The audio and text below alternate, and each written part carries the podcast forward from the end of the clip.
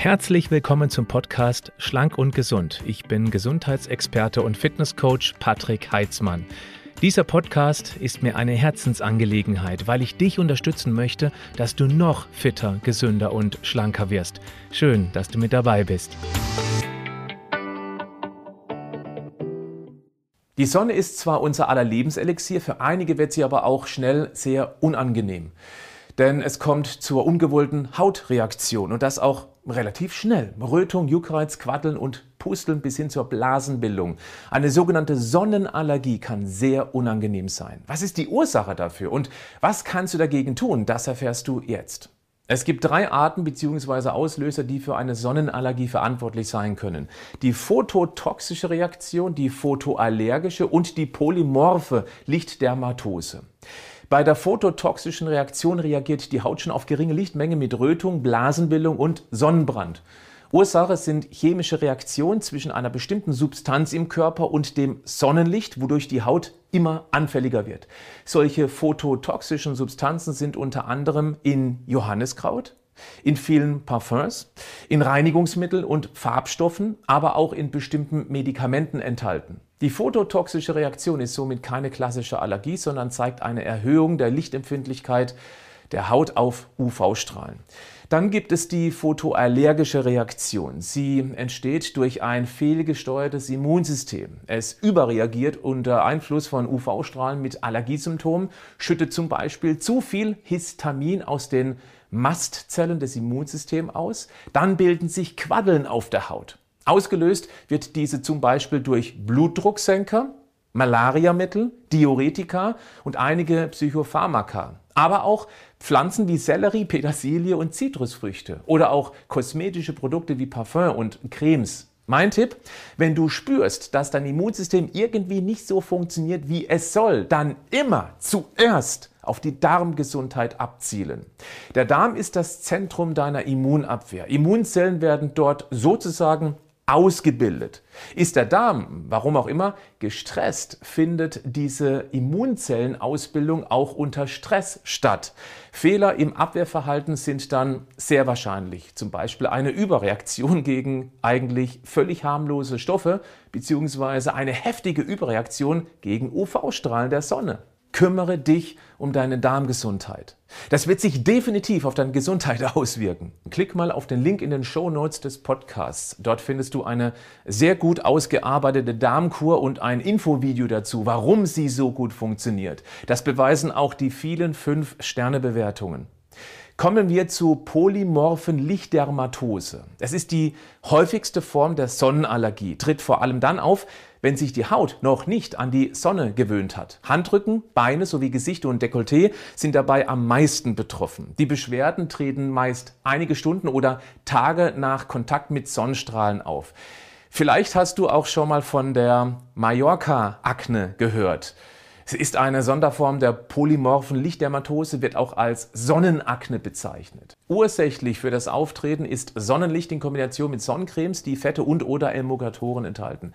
Durch die verstopften Talgdrüsengänge und eine daraus resultierende Entzündung kommt es zum Sekretstau. Ähnlich wie bei der ganz normalen Akne bilden sich dann stark juckende kleine Knötchen und auch Pusteln, in den Bereichen, die eben der Sonne ausgesetzt waren. Vor allem Menschen, die zu Akne, unreiner Haut oder fettiger Haut neigen, entwickeln eben oft auch eine Mallorca-Akne.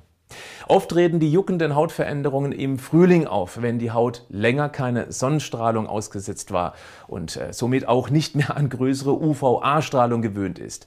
Dann heißt es hier ganz klar, langsam rantasten. Langsam rantasten. Okay, was kannst du tun, wenn die Sonnenallergie schon da ist? Ganz klar, erst einmal konsequent raus aus der Sonne. Dann langärmelige Kleidung, eine Kopfbedeckung, dünne lange Hosen, Tücher oder ähnliches dauerhaft tragen. Helfen kann auch Aloe Vera als Spray auf die Haut oder direkt aus der Pflanze. Das nimmt die Entzündung raus und kühlt sehr angenehm. Es gibt auch Thermalwassersprays. Bei Quaddelbildung, wenn also das Immunsystem Histamin einsetzt, dann könnte im Akutfall auch ein Antihistaminika, ein Medikament helfen. Du solltest dann abwägen, ob der Einsatz Sinn machen kann. Sehr wichtig sind auch, bitte genau hinhören, die Vitalstoffe Calcium in Kombination mit Vitamin D, weil diese Kombination den Juckreiz blockieren könnte.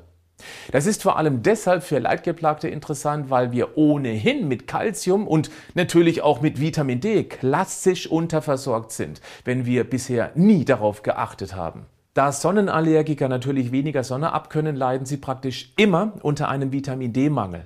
Die spannende Frage hier ist, ist eventuell der niedrige Vitamin D-Spiegel mitursächlich für die Allergie? Denn einer der unzähligen wichtigen Aufgaben von Vitamin D ist die Regulierung der, nennen wir es, Angriffslust des Immunsystems. Deshalb achte auf einen guten Vitamin D-Status und das nicht nur wegen der Sonnenallergie.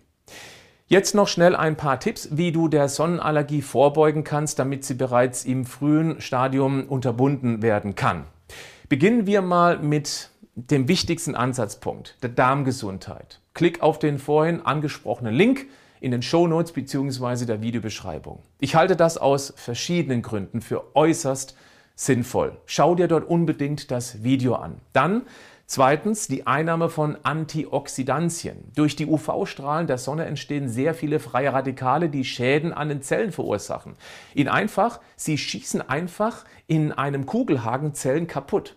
Antioxidantien, vor allem aus Gemüse und Obst, aber auch in Form von hochkonzentrierten Nahrungsergänzungen wie Vitamin C und OPC, legen sich wie eine Art Schutzschild um die Zellen.